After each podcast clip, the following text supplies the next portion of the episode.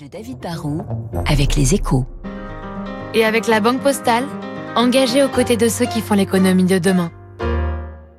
Bonjour David. Bonjour Renaud. Avec l'inflation, il y a des produits euh, dont les ventes commencent à baisser et puis il y a des articles dont les ventes augmentent de façon surprenante. Oui, et, et c'est le cas des œufs. Hein. Si on regarde les statistiques depuis le début de l'année, les ventes d'œufs restent en baisse de, de 2,6%, c'est vrai. Mais depuis juin, il s'est passé quelque chose. La tendance s'est inversée. Hein. Les ventes sont en nette hausse avec même un bond des ventes de 8% au mois d'août. Alors on peut se dire que les Français ont voulu faire plus d'omelettes, plus de gâteaux, ou pour moi qui suis euh, breton d'adoption, peu plus de galettes complètes, vous savez la fameuse jambon œuf fromage. Mais non, la vérité en fait est ailleurs. Avec l'inflation qui touche certains produits alimentaires comme la viande ou le poisson en particulier, les ménages se sont reportés vers les œufs qui restent la protéine animale la moins chère du marché. Est-ce que toute la filière française en profite, David? Alors, il faut savoir qu'un Français consomme en moyenne 218 œufs par an. C'est beaucoup. Hein. Les volumes sont tels que les Français arbitrent en fait au sein de la catégorie.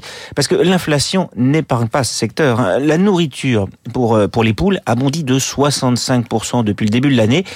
Et vous savez qu'il y a aussi la hausse de la facture énergétique qui frappe les poulaillers. Du coup, les prix sont en hausse de 15 à 20% parce qu'il existe des mécanismes euh, pour que les producteurs répercutent les hausses de coûts euh, directement. Et puis en plus, les œufs sont des produits pas transformés. Et quand les prix montent, bah, que font les clients? Il baisse en gamme. Depuis janvier, les ventes de bio chutent de 6% en volume. Les ventes de, de poules en cage, c'est ce qu'on peut appeler le, bas de gamme, qui est devenu, c'est vrai, minoritaire, flambent quand même de 17% depuis janvier. David, quelle leçon peut-on tirer de ce qui se passe sur ce marché? La première, c'est que l'inflation, elle est bien là. Elle ne concerne pas tous les produits, mais elle commence à frapper très nettement certains segments. La deuxième, c'est que quand il y a de l'inflation, le consommateur devient un arbitre. Il continue de manger, forcément, mais plus totalement comme avant. Hein. Le porte-monnaie des Français n'est pas extensible et donc il s'adapte.